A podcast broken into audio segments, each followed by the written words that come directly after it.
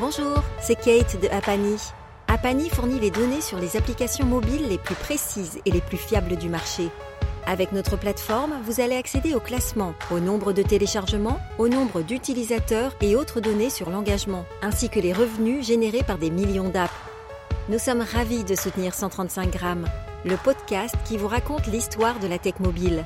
Vous êtes prêts pour le nouvel épisode? Bonne écoute Bonjour, c'est Christophe Romeilly, bienvenue sur 135 grammes. Voici une conversation passionnante avec Lionel Baraban, l'un des fondateurs de Famoco. C'est l'une des entreprises qui a démarré très tôt, dès 2010, dans ce qu'on appelle depuis 2013 la FinTech. Famoco a toujours travaillé sur l'intégration de nouveaux schémas de paiement afin de transformer leur smartphone professionnel en un terminal de paiement. Ils ont révolutionné cet usage, ce qui permet aujourd'hui à plus de 1400 entreprises dans le monde, dans 50 pays, dont 30 en Afrique, de déployer toutes leurs applications métiers sur un même terminal sécurisé depuis une plateforme en SaaS avec plus de 250 000 terminaux déployés à ce jour. Comment l'entreprise gagne de l'argent? Eh bien en vendant ses terminaux et des logiciels qui vont avec. Sa stratégie est de déployer un large réseau de terminaux sécurisés pour créer des applications en plus pour les entreprises qui souhaitent protéger leurs données. En fait, l'argumentaire de vente de Famoco ne concerne pas tant les terminaux eux-mêmes, mais plutôt une version modifiée d'Android, le service d'exploitation, l'OS, qui a été modifié pour rendre toutes les couches de données, y compris les métadonnées, comme par exemple un euro d'attache pour une transaction, inaccessibles et introuvables, même pour Android, c'est-à-dire Google. Famoco a toujours été en avance avec de nombreuses innovations pour les terminaux de paiement. Par exemple, en 2016, ils avaient identifié un marché aux États-Unis, 32 millions de personnes qui participaient au moins à un festival par an. Ils lancent alors le premier terminal de paiement sans contact certifié PayPal pour les festivals. L'entreprise a transformé au fil des années un smartphone professionnel en un terminal de paiement sécurisé qui a intégré tous les nouveaux moyens de paiement le QR code, la carte sans contact, la biométrie, la crypto-monnaie, la reconnaissance faciale et peut-être demain d'autres technologies. Autre exemple, Famoco qui travaille depuis 2015 sur l'ambitieux objectif des Nations Unies, le programme mondial Zéro Fin, c'est la fabrication de bons d'alimentation numérique pour les réfugiés dans plus de 30 pays. Le principe est simple, c'est un peu comme une carte de crédit avec une protection des données optimale sur le fait de qui obtient la carte et où elle est utilisée, ce qui fait partie de la protection des réfugiés. Sans quoi, ces données pourraient révéler l'emplacement d'un camp de réfugiés à un gouvernement hostile par exemple. Lionel dans ce podcast va revenir sur cet exemple. Il aborde de nombreux autres sujets, bien sûr du paiement, des usages, de la sécurité de nos terminaux, de la protection de la data, de l'Afrique en rappelant que l'axe nord-sud s'est inversé. L'innovation nous vient de Bamako, d'Addis Abeba, de Kampala ou de Nairobi. Aujourd'hui, ce sont les expériences du continent africain qui peuvent enrichir l'Europe. Vous êtes prêts pour cette conversation? C'est parti. Bonjour Lionel et merci d'avoir accepté euh, de pouvoir se parler. Euh, parce que moi, je suis Famoco depuis 2010. C'est ça, hein, c'est la création de Famoco 2010. Absolument, absolument. On a été incorporé officiellement en novembre 2010. Ouais, ah, c'est dingue. Alors, peut-être on va faire un petit rappel, une genèse de, Famoco. Moi, ce que je voudrais que tu me dises en quelques minutes, là, c'est euh, comment ça s'est monté, comment vous avez eu l'idée, euh, pourquoi c'est parti en, en 2010, c'est parti d'où, avec Tech, quel techno, etc. Voilà. Allez, je te laisse la parole. Alors, d'abord, merci beaucoup euh, de, m'inviter. Je suis très heureux d'être là. Euh, donc, Famoco, on, était euh, en 2010, j'étais en Chine. Et avec mon associé Nicolas Berbigier, on était tous les deux à Pékin. Et on était sur une autre aventure, une aventure tech aussi. Nicolas, qui lui est un, ancien fondateur d'une boîte en France qu'on connaît bien qui s'appelle Caravel Promo Vacances, avait décidé de remonter en Chine à l'époque un moteur de voyage pour, euh, pour les Chinois. Et donc, moi, je me suis retrouvé à Pékin à cette époque. On s'est rencontrés, et donc j'ai participé à son aventure. Donc, on était à fond dans ce truc-là. Et, et, à ce moment-là, en 2010, c'était euh, le début euh, des, technologies sans contact. Tout le monde parlait des technologies sans contact. C'était le début du NFC, ces choses-là. Et on avait l'impression que ça allait révolutionner le monde et ses environs. Et euh, Nicolas et moi, on est, euh, on est un peu geek. Donc, on a pris, on avait des grands bureaux à Pékin, donc on a pris un, puis deux, puis trois, puis quatre, cinq ingénieurs pour commencer à réfléchir à ce qu'on pouvait faire de tout ça. et donc, c'est comme ça que ça a démarré. Ça a démarré depuis la Chine.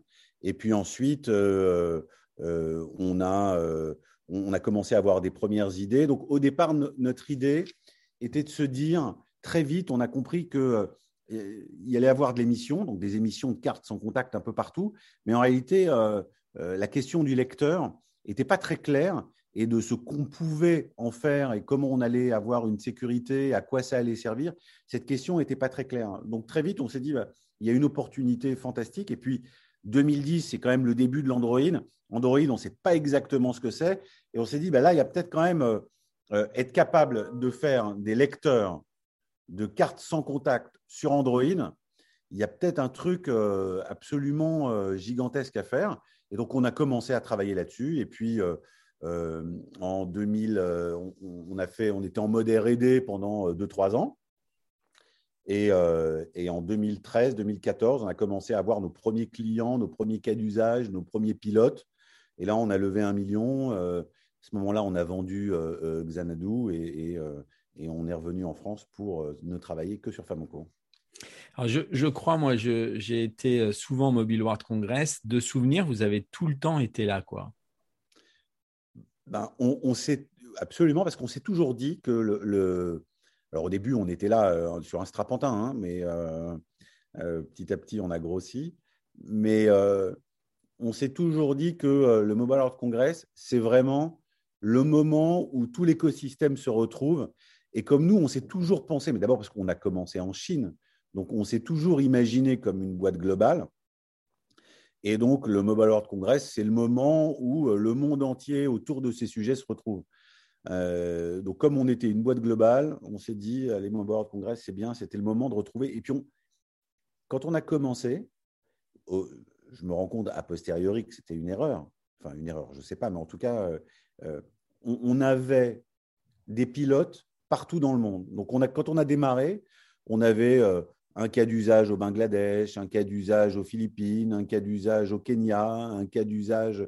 Et donc, on a eu des tout petits clients un peu partout dans le monde. Alors, le Mobile World Congress était formidable parce que c'était le seul endroit où on pouvait réunir absolument tout le monde. Euh, mais effectivement, après, quand on a commencé à grossir, avoir des choses pas rentables aux quatre coins du monde, c'était très compliqué. Oui, absolument. Mais non, je ne pense pas que c'était une erreur. C'était excellent et ça, a permis de, fabriquer votre savoir-faire, en fait, euh, toutes ces expériences. Euh, explique-moi comment vous, vous en êtes arrivé, en fait, à être euh, aussi performant dans un continent qui, a priori, quand on regardait ce continent en 2010, enfin, vous n'y avez pas été tout de suite, mais on va dire, tu vas nous dire les dates d'ailleurs, l'Afrique Comment on fait pour euh, être aussi présent dans ce continent qui, euh, euh, quand les Européens en parlent ou d'autres nations, on se dit mais non, il n'y a rien à faire là-bas. Et en fait, si, il y a beaucoup de choses à faire, surtout dans, la partie monnaie et, mobile. Alors, ouais, il y a beaucoup de choses dans ce que tu dis. Alors d'abord, si, moi, quand, je parle de l'Afrique, j'ai l'habitude de dire deux chiffres. D'abord, en Afrique, 97% des connexions Internet se font à partir d'un appareil mobile on ne se rend pas compte, mais c'est l'appareil mobile, c'est le premier vecteur de la digitalisation dans des proportions qui sont inimaginables. Tu donnes un appareil mobile à quelqu'un, il sait s'en servir. Un ordinateur, c'est un objet qu'il ne comprend pas. Euh, deuxième chose, quand on parle de l'Afrique, c'est euh, si tu prends le continent africain, dans le continent africain, tu peux mettre la totalité des États-Unis, la totalité de l'Inde, la totalité de la Chine, et il reste à peu près de la place pour quasiment les trois quarts de l'Europe dans le continent africain. Donc on ne se rend pas bien compte de la taille de, ce continent et des différences culturelles qui sont phénoménales entre euh, euh, le Kenya, euh, l'Éthiopie, la Côte d'Ivoire, le Ghana, le Niger. Enfin, c'est des mondes qui n'ont rien à voir. Alors c'est vrai que de notre petite fenêtre, on dit l'Afrique, mais en réalité, c'est très différent. très rapidement, on s'est rendu compte que nos technologies euh, permettaient de faire un saut euh, en termes de démocratisation de l'accès à la sécurité. Donc très vite, ce qu'on a essayé de faire, c'est de, filer des appareils peu chers, simples, qui permettaient de faire des transactions sécurisées à bon prix, de façon simple. Et, on s'est vite rendu compte que la façon dont les Européens et les Américains avaient l'habitude de vendre la sécurité, c'est un peu comme les, un peu comme les vendeurs d'armes. C'est-à-dire, on te dit en gros, attention, c'est très dangereux, c'est très difficile. Alors qu'en réalité, dans ces domaines-là, il y a eu très peu d'avancées sur les 15 dernières années. Euh, les technologies euh, d'encryption, de, de, PKI, euh, de clés publiques, clés privées, elles sont là depuis longtemps. Il suffit de savoir les utiliser. Et en réalité, donc, on peut sécuriser beaucoup de transactions assez simplement. Et puis, un de nos premiers cas d'usage, ça a été au Kenya avec Google, qui très, très, tout au début, avait créé une carte qui s'appelait Bebapay à Nairobi, qui était une carte de transport. Et donc, ils avaient créé cette petite carte qui était une store value card euh, de transport. Et euh, ils, filaient, ils avaient des tout petits téléphones euh, Android qui étaient les téléphones Google. Tout au début, il y avait les petits téléphones Google. Donc, ils donnaient les téléphones Google aux, aux drivers de rickshaw, les, les, petits tuk-tuk. Et, et, donc, ils ont fait un premier cas où ils en ont mis, je ne sais pas, je crois c'était 1000 ou 1500 sur le terrain. Et euh, ils ont duré exactement deux semaines, puisqu'au bout de deux semaines, ils se les ont tous fait voler. Euh, et, donc, le service était mort. Ils ont acheté des Famoco, et c'était vraiment les tout premiers.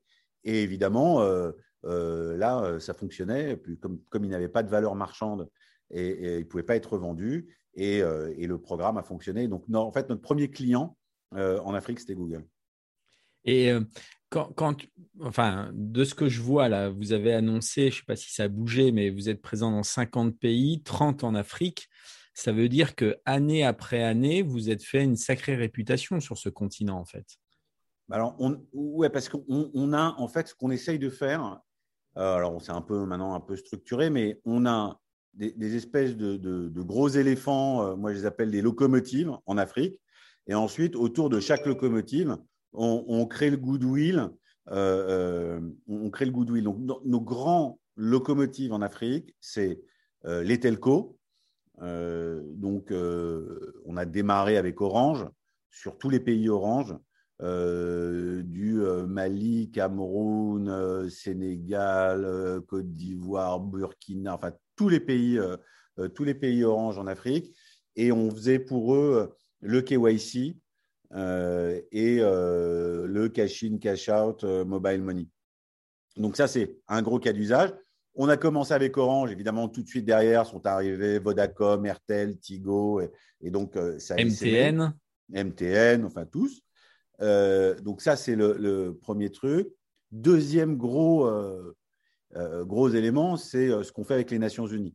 Donc avec les Nations Unies, on digitalise les, ce qui est à cheval entre une carte d'identité et une carte de paiement des bénéficiaires du programme alimentaire mondial. Ça a démarré quand ça, ça a démarré quand avec eux ça, entre, la phase, entre la phase de, de contact, euh, votre, votre, déploiement interne, euh, enfin la R&D j'imagine, et puis après le déploiement euh, vers la population, ça a duré combien de temps? Ça, ça, a été très vite, ça a duré un an. Donc en fait, on, on, a commencé quand on était vraiment en mode vraiment start-up garage. Hein, on, a rencontré les gens du WFP qui, eux, cherchaient, ils réfléchissaient à leur solution, ils voulaient faire un système de paiement close loop, donc euh, un système de paiement propriétaire. Et en fait, les, les gros acteurs essayaient de leur vendre leur truc. Et eux, ils ne voulaient pas, donc ils se battaient. il y avait Mastercard, il y avait, y avait tous les, les, gros acteurs qui essayaient vraiment de, vendre leur technologie et, ils étaient persuadés qu'ils avaient la solution et, le WFP pas. Et puis on les a rencontrés sur un salon. On a expliqué, puis en fait très rapidement, on s'est rendu compte qu'on avait une vision très commune de ce qu'il fallait faire, cette démocratisation de l'accès à la sécurité, la protection des données, etc., euh, etc. Et euh, donc on a commencé à discuter, et puis ils ont fait un appel d'offres. donc c'était un appel d'offres en 2015, un appel d'offres global. Euh, il y a eu 60, euh, euh, je crois, 60 euh, réponses dans le monde entier. Et on a été finaliste. Et alors pour la petite dans, les, dans les 60 réponses, tu avais des, des, concurrents directs ou il y avait des boîtes qui se présentaient qui n'avaient rien à voir avec votre secteur? Ah bah, tu avais, euh, euh, Visa, par exemple, ou Mastercard, ou tu avais, avais, des boîtes gigantesques. Tu avais GND, tu avais, avais, des boîtes énormes. Et, et, nous, on s'est retrouvés finalistes. Et pour la petite histoire, c'était en 2015 on n'avait plus de pognon, c'était dur, euh, on était, euh, on était 12, 13, tu vois, enfin, c'était vraiment tout petit. Euh, et, il fallait aller à Rome pour défendre, il y avait un espèce de grand taux à Rome. Et vraiment, et moi, j'ai dit, bon, on n'y va pas, écoute, on est, je n'ai pas le droit de dire la boîte contre qui on a gagné en, finale, mais c'était une énorme boîte. Et j'ai dit, écoute, on n'y va pas, c'est con, de toute façon, on est juste un alibi, là, on ne peut pas gagner. Euh, et donc, euh, mon directeur des ventes de l'époque euh, a insisté. On est allé à Rome et on a gagné. Et la raison pour laquelle on a gagné, c'est parce que, d'abord, au départ, c'était un, petit projet. en mode vraiment aussi RD auprès des Nations Unies. Et je crois que ce n'est pas une bonne raison, mais ils ne voulaient pas donner trop de publicité à ce qu'aurait pu être un échec. Donc, ils ne voulaient pas avoir un échec avec une très grosse boîte. Donc, il fallait une petite boîte. Le fait qu'on soit français, euh, c'était bien parce que ce n'était pas américain, donc c'était, euh, tu vois, un peu, euh, c'était bien.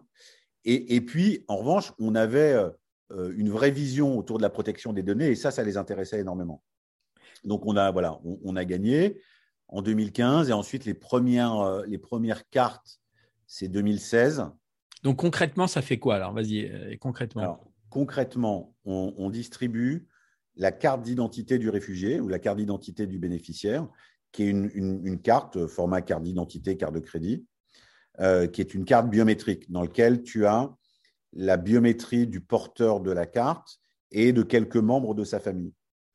Ensuite, avec cette carte, il va chez un commerçant, il va approcher la carte de notre terminal, se réidentifier avec ses empreintes biométriques, donc qui servent de, mot de passe ou de réidentification.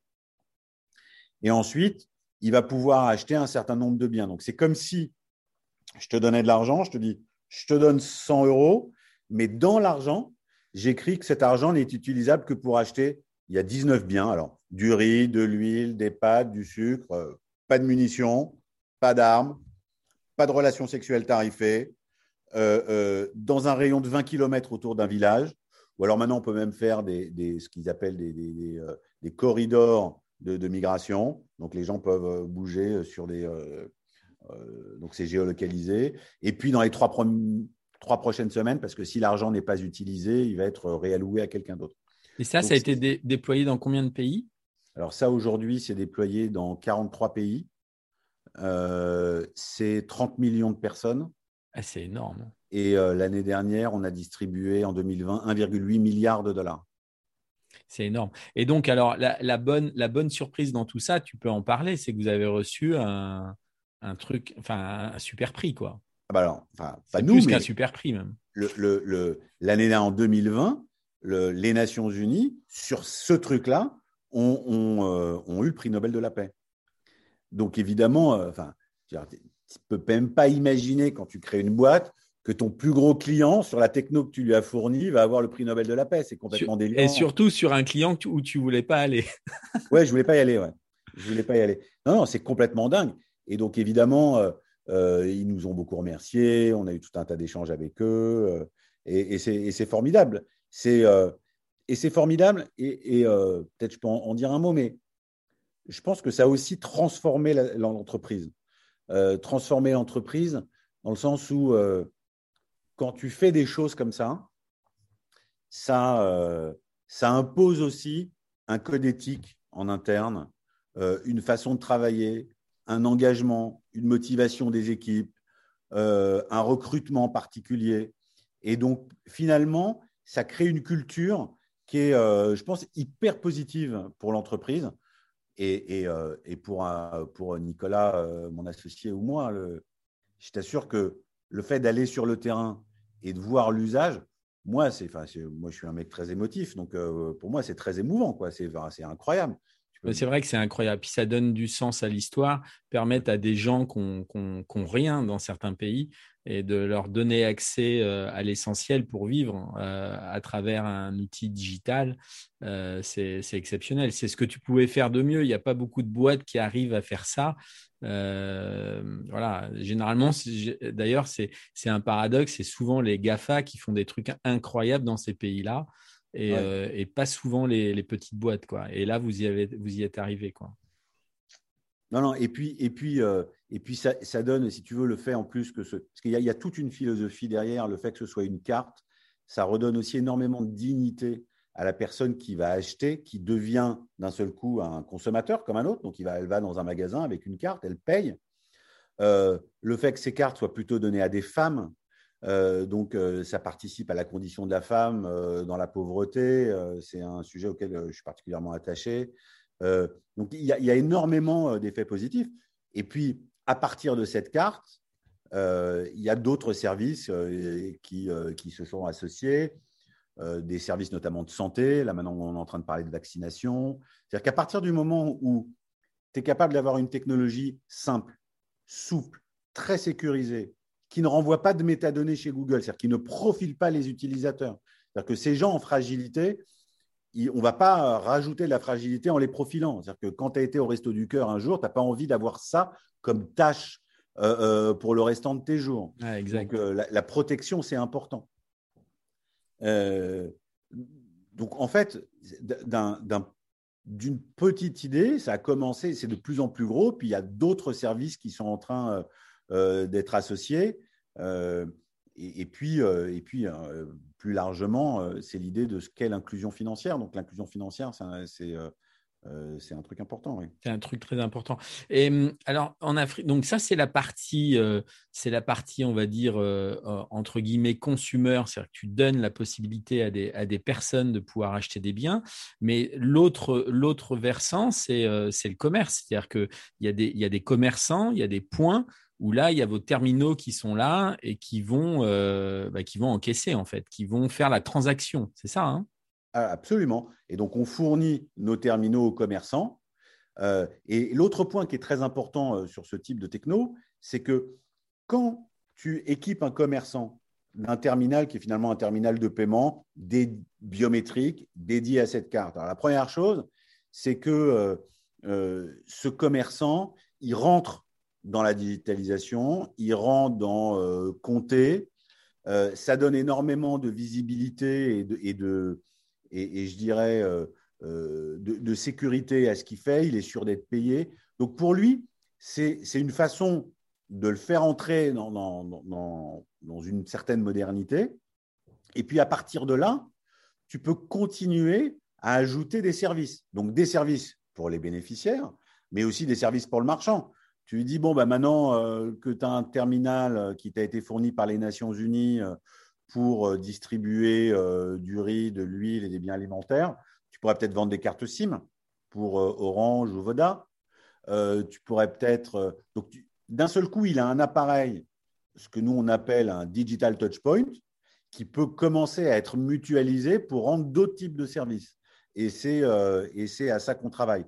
Donc, c'est c'est passionnant. Et puis, on, a des cas, euh, on a des cas complètement dingues. Hein. Par exemple, là, euh, on, a avec une, société, aussi une autre ONG qui s'appelle Oudouma, on fait des, on digitalise la distribution de l'eau en Afrique. Ça, pareil, c'est passionnant. Alors, si j'en dis juste un mot, c'est très marrant en fait. Ils créent des puits, donc ils creusent des puits, et donc ensuite, ce sont des pompes mécaniques ou des pompes électriques ce que ce que ce que ce qui était le, le leitmotiv de, du chanteur Balavoine. Absolument, absolument. Et ensuite, il faut l'entretenir ce truc parce que si tu l'entretiens pas, bah, euh, il y a une ONG qui a mis 300, 400 000 euros, un million pour euh, pour euh, payer cet équipement. Et l'équipement, il faut l'entretenir. Alors, pour entretenir l'équipement, le choix, c'est de vendre l'eau à des micro-centimes. Mais tu vends l'eau à des micro-centimes et cet argent, permet d'entretenir, de payer un, employé d'entretenir, euh, et d'entretenir le système. Et ce que je trouve passionnant dans le truc, c'est que les transactions, alors c'est toujours pareil, hein, c'est nos terminaux et des cartes, mais ces transactions sont des transactions vraiment à des fractions de centimes. Mais comme sont des, transactions à des fractions de centimes, il faut que la sécurité soit parfaite. Parce que si la sécurité n'est pas parfaite, c'est-à-dire que si tu peux tricher, si tu peux cheater, alors on n'a plus confiance dans le système et le système s'écroule et au bout d'un an, le puits est cassé. Donc, de façon contre-intuitive, plus la transaction est faible, plus la sécurité doit être forte. C'est dingue. On ne pense pas à tout ça en fait quand on regarde certains, certains reportages et c'est énorme. on va faire un bond maintenant. On a parlé de l'Afrique. Alors juste un, point. Combien vous équipez de commerce en Afrique? Tu sais ça ou pas? Alors en, ouais ouais, je sais. Euh, entre euh, commerce et tout, tout confondu, on doit avoir 150 euh, 000 points actifs en Afrique. Ouais, c'est pas mal. Hein. c'est pas mal. Ça nécessite un, un support de tous les jours quoi là-dessus. Hein. Ouais, dans les 150 000, bah, je crois qu'on est un des plus gros réseaux. On en est un des plus gros réseaux en Afrique. Votre filiale, votre filiale, elle est basée où là-bas en Afrique? Alors à Abidjan, on a un point. On a, on, a un point à Abidjan. On a un point en Tanzanie.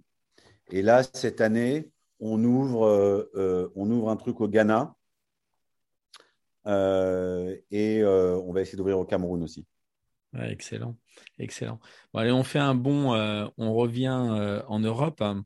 Et, mais, l'Afrique, c'est passionnant. On pourra en parler pendant des heures parce que euh, voilà, y a, nous sur Service Mobile, on en a toujours parlé de l'Afrique parce que c'est un continent qui est, on pense qu'il est en retard, mais je ne pense pas du tout. En fait, il est en avance dans beaucoup de domaines, y compris dans, ce qu'on appelle l'équipement des, bases, euh, c'est-à-dire des antennes de déploiement 2, 3, 4 et 5G. Ils sont bien en avance sur nous sur la façon de procéder. Moi, je dis, toujours, enfin, si, tu veux savoir comment on paiera à Paris euh, dans 5 ans, regarde ce qui se passe en Afrique. C'est un laboratoire et euh, en termes d'usage et les innovations d'usage et les startups africaines et les innovations en fintech africaines et les licornes en fintech africaines sont absolument incroyables. C'est euh, euh, moi je pense que c'est le modèle dans lequel la technologie vient d'Europe et on équipe le, vieux modèle France-Afrique à la papa. il, il, est, il est plus là. L'innovation d'usage, elle est là-bas. Exact, exact. Et, et, puis vous êtes en première ligne, donc bravo, euh, bravo Lionel et à tes équipes aussi, hein, toutes tes équipes. Donc en Europe, euh, comment tu, tu, tu, vois la. Euh, pourquoi en Europe, on a justement, sur cette partie paiement là, c'est euh, le cafouillage depuis euh, plus de dix ans, quoi, en fait. Bon, là, ça commence à bouger sérieusement, mais qu'est-ce qui a été le frein? C'est quoi? C'est la, la régulation? C'est tout ce qui est mis en place qui, qui freine l'usage? Bah, je, je, non, alors, je, je pense qu'en Europe, il y a moi, je dirais qu'il y a trois réponses. La, première, évidemment, on peut toujours dire euh, c'est la régulation. Euh, euh, c'est vrai en partie. là, ça vient énormément de changer, notamment avec Tap to Phone, Tap on donc les, les technologies qui permettent de faire du paiement Visa Mastercard mobile. Ce qui a énormément fait bouger aussi, c'est l'arrivée de WeChat PLIP cette espèce de truc qui a balayé euh, Visa Mastercard en moins de 18 mois euh, euh, en Chine est complètement délirant. On s'est dit, tiens, on peut payer avec un QR code et finalement, on s'est aussi sécurisé. donc, il y a la réglementation, mais il y a aussi les usages. Il hein. ne faut pas oublier qu'en Allemagne, ça commence, enfin, grâce, je ne sais pas si c'est grâce qu'il faut dire, mais par l'intermédiaire du Covid, euh, euh, les paiements se digitalisent en Allemagne, mais jusqu'à présent, en Allemagne, on paye en cash. Donc, il y, a quand même un truc culturel très fort, euh, un attachement au cash, un attachement à sa carte, un attachement au fait que j'ai accès à mon compte en banque tout le temps. Donc, il y a quand même un truc culturel très fort, je pense, qui a, été, qui a été un énorme frein. Et puis, il y a aussi le fait, il ne faut pas se cacher, qu'il y a des très, très gros acteurs systémiques en Europe qu'il n'y avait pas intérêt. Donc, euh, euh, ouais, les, gros acteurs protégeaient un marché hyper juteux euh, sur lequel il y a tout un écosystème de gens. Quand on achète un TPE, on paye le monéticien, la banque, le... c'est terrible. personne n'est capable de dire combien ça coûte exactement, qui paye quoi? Tout ça est très complexe, très à dessein, très caché. Et, donc, il y avait des acteurs qui n'avaient pas intérêt. Et donc, on, a, on a protégé une technologie installée au, détriment de l'innovation. Donc là, il y a une accélération de votre part hein, sur ces marchés-là, notamment avec le lancement euh, en fait d'un pack qui soit hardware et software. On va parler un peu de Famoco OS, mais euh, la partie euh, point d'encaissement magasin. Et alors, le terminal s'appelle Famoco Pay, c'est ça? Oui, absolument. Alors, c'est pas le terminal qui s'appelle Famocopay, c'est la solution qui s'appelle La solution. Donc, c'est une solution Famocopay. Et donc, Famocopay, c'est une solution qui est très proche de ce qu'on fait, ce qu'on a vu en Afrique, c'est-à-dire en fait, moi, je, mettrais le problème comme ça. C'est-à-dire que personne ne sait aujourd'hui comment on va payer demain. Euh, là, euh, à Moscou, ils viennent de lancer le paiement par reconnaissance faciale. Euh, en Inde, à Dar, on paye avec son doigt. on a un énorme projet au Ghana où, pareil, on paye. Il y, a un schéma de paiement biométrique où on paye avec de la biométrie. donc, en fait, personne ne sait comment on va payer. Et c'est le même problème dans le transport parce qu'on travaille aussi beaucoup dans le transport et dans ce qu'on appelle l'open payment, c'est-à-dire la capacité de prendre un bus ou un train avec sa carte de crédit. Personne ne sait comment on va euh, prendre le métro ou le bus demain. Est-ce que d'ailleurs, d'ailleurs, ça me fait rebondir sur ce que tu dis, c'est que vous avez créé un, super outil. Euh, alors c'est un nom un peu euh, futuriste, c'est le FX 925, mais ce truc-là, c'est tu peux mettre ça dans les bus. Et, euh, tu peux moi je trouve ça génial, c'est que votre truc, on peut payer voilà sans contact, à puce, avec un code 2D. Euh, enfin voilà, vous avez imaginé la totale quoi. Et ça c'est top. Exact. Et, et, parce que je pense que l'angoisse profonde du mec qui crée un réseau, c'est il dit mais attends, je crée un truc, c'est obsolète dans six mois parce qu'il y a un abruti qui va arriver avec un QR code. Euh, il a des cheveux longs, il est en basket, il dit Regarde, moi j'ai mon QR code, et puis ça y est, tout, tout, tout s'arrête. Donc, moi, je pense que c'est une angoisse profonde. Et qu'en réalité, cette angoisse, on peut y répondre assez simplement en disant Non, non, mais on ne sait pas comment on va payer demain, mais c'est plus winner takes all.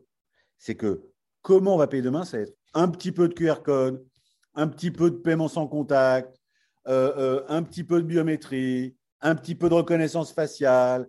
Et donc, en fait, on est dans un monde où le moyen de s'identifier est, en train d'exploser complètement. Et donc, la seule façon de rassurer nos partenaires, c'est de dire, nous, on a une technologie qui est future-proof.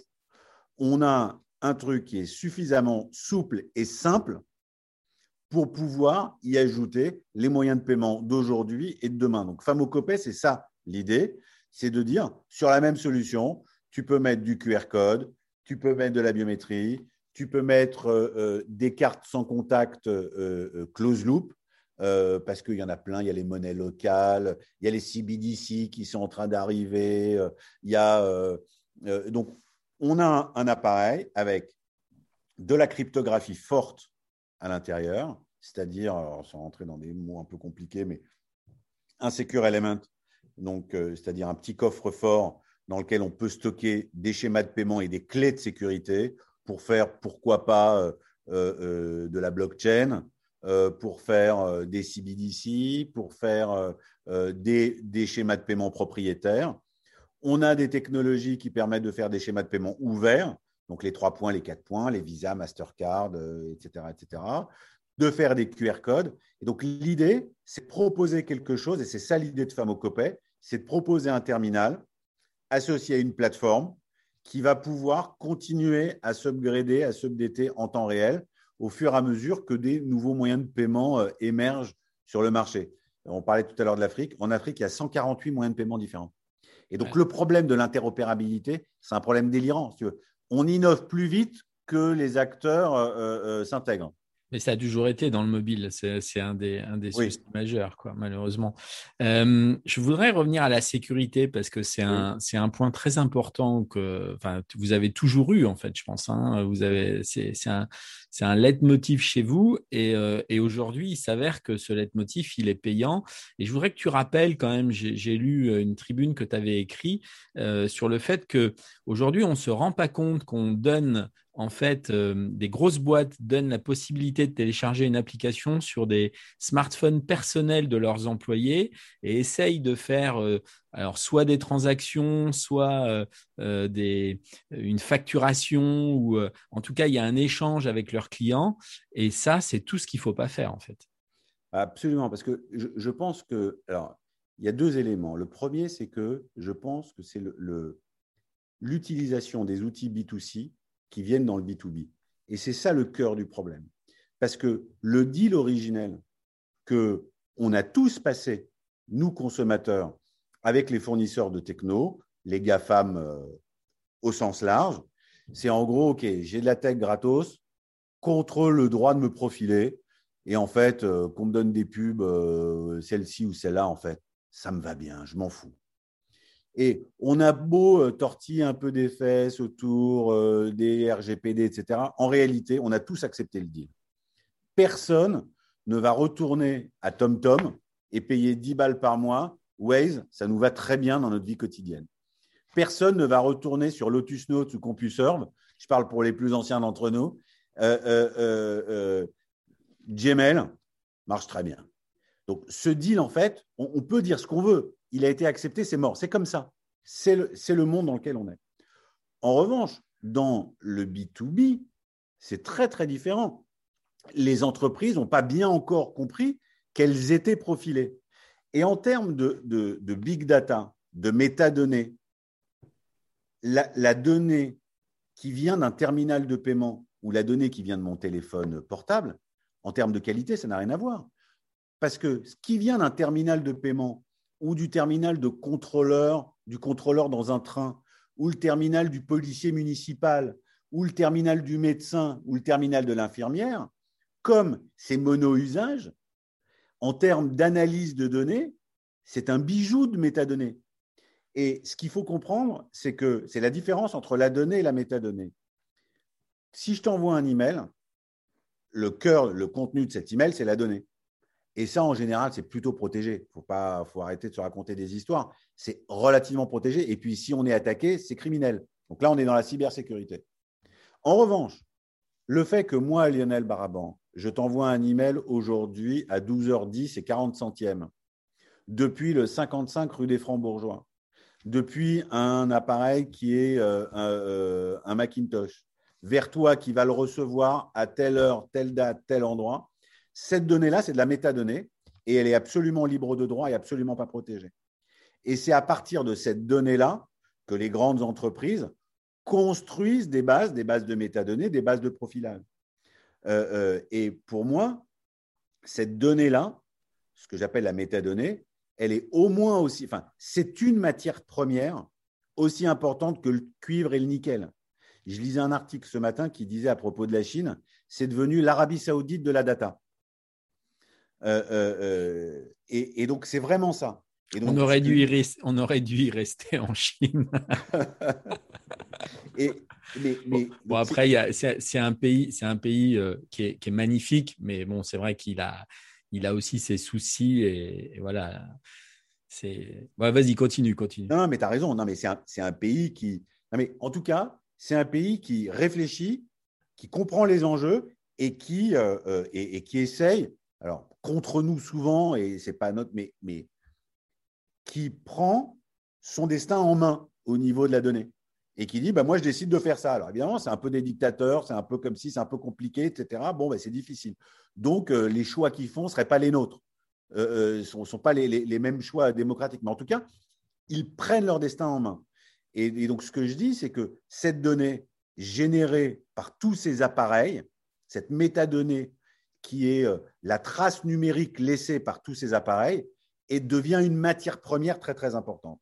Et donc, ce que nous, on vient protéger, c'est ça, c'est cette matière première en disant, il ne s'agit pas de, la mettre à la poubelle, mais il s'agit de l'utiliser pour le fournisseur de services et pas par Google, par Huawei ou par qui que ce soit. Alors après, on pourrait se dire, oui, mais euh, Lionel, il parle pour sa, pour sa boutique parce qu'au final, euh, bah, il propose d'équiper euh, les restaurants, Monsieur EDF, enfin, et j'en passe, avec son terminal. Mais ce qu'il faut, et ce que tu dis dans ta conversation, et je pense que beaucoup n'ont pas compris, je ne sais pas pourquoi ils n'ont pas compris ça, c'est que utiliser un terminal à soi, c'est-à-dire personnel, pour en téléchargeant une application B2B en faisant des transactions comme je vois dans certains restaurants, euh, ou avec le relancement, là j'ai vu qu'une startup se lançait dans le code 2D comme si euh, le code 2D était nouveau alors qu'il existe depuis euh, des années, qu'il est compris dans bon nombre de pays d'ailleurs. Et ben ça c'est un vrai danger parce que justement cette métadonnée, elle passe à travers des applications et à travers un OS qui peut être Apple ou un OS qui peut être Android. Et là on peut récupérer tout ce qu'on veut quoi.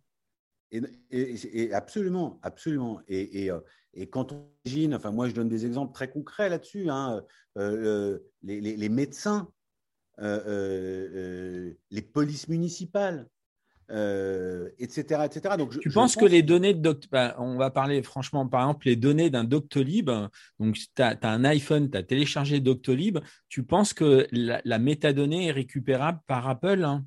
Bien sûr. Bien sûr.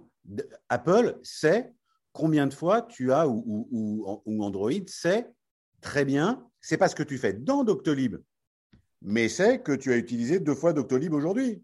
Alors, c'est encore, c'est toujours la différence entre la donnée et la métadonnée.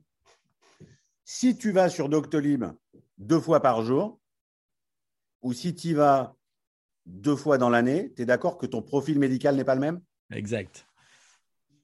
c'est clair, c'est clair. Absolument. Merci en tout cas, hein, Lionel, pour euh, ces points. Je pensais que c'est, enfin, je pense que c'est important euh, de, de, reparler. Pour conclure la conversation, euh, j'aimerais que tu nous donnes un peu ta vision du marché et du paiement. Alors, c'est pas la même chose. on va essayer de, de faire deux, deux, visions différentes. La vision du marché d'une manière générale, comment va s'organiser demain euh, si tu veux, euh, vos, services, euh, vos applications en tant que Famoco. Et puis, je, voudrais que tu nous donnes ta vision du marché du paiement. Et là, d'une manière plus générale, bon, bien que tu en as parlé un petit peu hein, tout à l'heure, mais peut-être revenir sur certains points qui tiennent peut-être à cœur. D'accord. Alors, j'ai commencé par la deuxième question, et puis comme ça, ça me permettra de dire ce que nous, on veut faire là-dedans. dans le marché du paiement et, et, du paiement au sens large, d'abord, ce que je pense, c'est que euh, euh, identité et paiement sont en réalité les deux faces d'une même pièce. C'est-à-dire que si je m'identifie, je paye. Jusqu'à présent, je m'identifiais avec une carte en plastique et un code de moi vers cette carte. Aujourd'hui, je peux m'identifier avec mon doigt, je peux m'identifier avec un QR code, je peux m'identifier avec plein de trucs. Donc, identité et paiement, c'est les deux faces d'une même pièce. Euh, la deuxième chose, c'est que ce qu'on avait entendu, a beaucoup parlé euh, les trois dernières années de Alternative Payment Methods. Alors, euh, c'est un acronyme, APM, Alternative Payment Methods. En fait, elles sont plus du tout alternatives, elles sont maintenant mainstream. Et que le changement global qu'on fait, le changement radical qu'on fait, c'est qu'il va y avoir beaucoup plus de points d'encaissement. Euh, on va pouvoir payer beaucoup plus rapidement, beaucoup plus de gens avec beaucoup plus de points d'encaissement et avec des modalités de paiement très différentes les unes des autres. Donc, ce monde-là va euh, énormément bouger. Euh, euh, et donc, ça, c'est ça que je vois arriver. on, parlait, on a parlé des Nations Unies. Je paye avec ma carte d'identité. OK, pourquoi on a une nouvelle carte d'identité en France? Que cette carte d'identité peut aussi devenir une carte de crédit, peut-être? Est-ce que les CBDC dont on parle, la garde a fait une annonce il y a, il y a quelques temps, est-ce que euh, euh, cet euro électronique européen euh, banque centrale peut être porté par mon passeport, par exemple? J'en sais. En tout cas, il y, a un énorme changement qui est en train d'arriver. et pour Famoco là-dedans, je pense que ce qui est un gros enjeu, c'est un, l'interopérabilité de tous ces systèmes qui sont en train d'exploser, et deux, la simplicité de l'usage, c'est-à-dire de garantir qu'en réalité, je vais pouvoir donner euh, euh, euh, des terminaux simples, dédiés, qui protègent la data un peu partout et que je vais pouvoir mutualiser ces usages. mutualiser ces usages, c'est-à-dire que moi, je crois plus aujourd'hui à ce que moi j'appelle un, point, un digital touch point, donc un, point digital sur lequel un commerçant peut mettre euh, son Deliveroo, euh, son moyen de paiement, euh, sa carte de feed, et puis il peut en avoir un, deux, trois, quatre. En réalité, c'est vraiment un point digital qui, lui, doit être suffisamment sécurisé, on en a parlé, et sur lequel il va pouvoir mettre des applications de paiement, des applications de caisse, des applications de fidélité, euh, euh, des applications de livraison, euh, des applications de transfert de fonds, etc., etc. Donc moi, je pense qu'on va vers un monde où on va multiplier les points et, on va mélanger les cas d'usage. et ça, d'un point de vue économique, ça veut dire que les chapelles technologiques sont en train de sauter euh, on le voit dans le transport, hein, on en a parlé, on a dit deux mots tout à l'heure. Il y avait les gros acteurs du transport euh, qui faisaient des systèmes de ticketing. Et d'un seul coup, il y a quelqu'un qui a dit Mais bon, et si je pouvais payer avec ma carte de crédit, ce serait pas beaucoup plus simple. Là, comme ça, j'ai ma carte, je la sors, tac, je paye, je fais pas. Et donc, toutes ces, grandes disruptions sont en train d'arriver. Et ce qui est marrant, c'est qu'elles arrivent toutes en même temps. Donc, euh, voilà. voilà en gros ma vision de ce marché-là. Et je pense que pour nous, évidemment, euh, euh, on est au cœur de cette, euh, voilà, on, est au cœur de, de, cette disruption-là. Et bah, il y, a tout à faire, donc c'est hyper excitant. Donc c'est reparti pour 10 ans alors Au moins Au moins, au moins. Ah, j'ai une, question pour la fin. En fait, quand tu crées en 2010, euh, vous êtes une start-up, même si euh, voilà, le, mot start-up euh, existait, mais n'était pas aussi, aussi accompagné que depuis quelques années partout dans le monde. On crée une boîte, on a une équipe, ça fonctionne bien, et on se dit, bah, à un moment donné, on aimerait vendre. Est-ce que ça fait partie de vos objectifs ou est-ce que vous vous dites non, on va, on veut, il y a encore tellement de choses à faire, on veut devenir mouse quoi? Écoute, je vais te faire une réponse euh, la plus honnête possible. Euh, euh, vendre. Attention, on est écouté, hein, Lionel. Non, non, non, mais moi, c'est pas grave. Non, non, mais vendre, c'est jamais un objectif. Vendre, c'est pas un objectif. On ne crée pas une boîte pour vendre. Moi, je, crée une boîte pour changer le monde, pour voir, pour voir des usages, pour créer des nouveaux usages, pour rêver à des nouveaux usages, pour démocratiser la sécurité, pour faire de l'inclusion financière, pour imaginer le monde de demain. Moi, c'est ça qui me passionne. Et plus je le fais, plus je suis content. Donc, ça, c'est ce qui m'occupe et c'est ce qui occupe Nicolas, mon associé, tous les jours. C'est ça qui nous passionne. C'est ça qui nous fait vibrer. Et j'imagine que ça se voit un peu dans cette interview. Euh, euh, vendre, ça arrivera peut-être euh, dans le cours du chemin. peut-être que ça n'arrivera pas. Peut-être qu'on va continuer. C'est pas ça l'objectif. C'est il ne faut pas confondre les moyens et les objectifs. L'objectif, c'est pas de vendre. Est-ce que ça fera partie du moyen pour se démocratiser, pour s'adosser à un plus grand groupe, pour être plus grand, pour être plus déployé? Peut-être à un moment donné, j'en sais rien, on verra. En tout cas, si j'ai un, message à faire passer à ceux qui nous écouteront, c'est qu'une boîte comme toi, tu vois, quand je vois les levées de fonds que vous avez fait qui sont vraiment euh, des petites levées de fonds parce qu'on est dans, un, dans des pays qui ont, je sais pas, je sais pas à quoi ils pensent, mais voilà, vous devriez avoir des levées de fonds conséquentes quoi pour euh, bah, pour devenir un acteur conséquent. Et aujourd'hui, on loupe le coche. On parle de licorne, moi ça c'est pas un mot qui me va. Et, euh, et, et vous en êtes une depuis très longtemps et je comprends pas qu'on voilà, qu'on n'ait pas accéléré, euh, accéléré là-dessus. Bon, ça, c'est mon, c'est mon point de vue personnel. Hein. Euh, je te demande pas de réagir là-dessus. En tout cas, merci beaucoup, hein, Lionel, pour ce, cette conversation. C'était passionnant et euh, tu es, tu es passionné, ça se voit par, par ce que tu fais.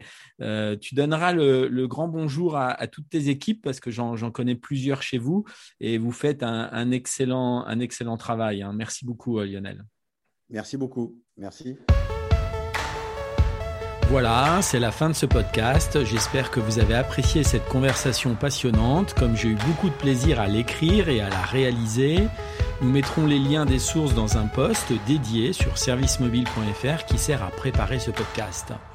N'hésitez pas à noter et à commenter le podcast, notamment sur la plateforme d'Apple. Vous pouvez me contacter aussi sur le Twitter 135 grammes. Je vous dis à bientôt pour un nouvel épisode. 135 grammes, la cuisine de l'industrie du mobile.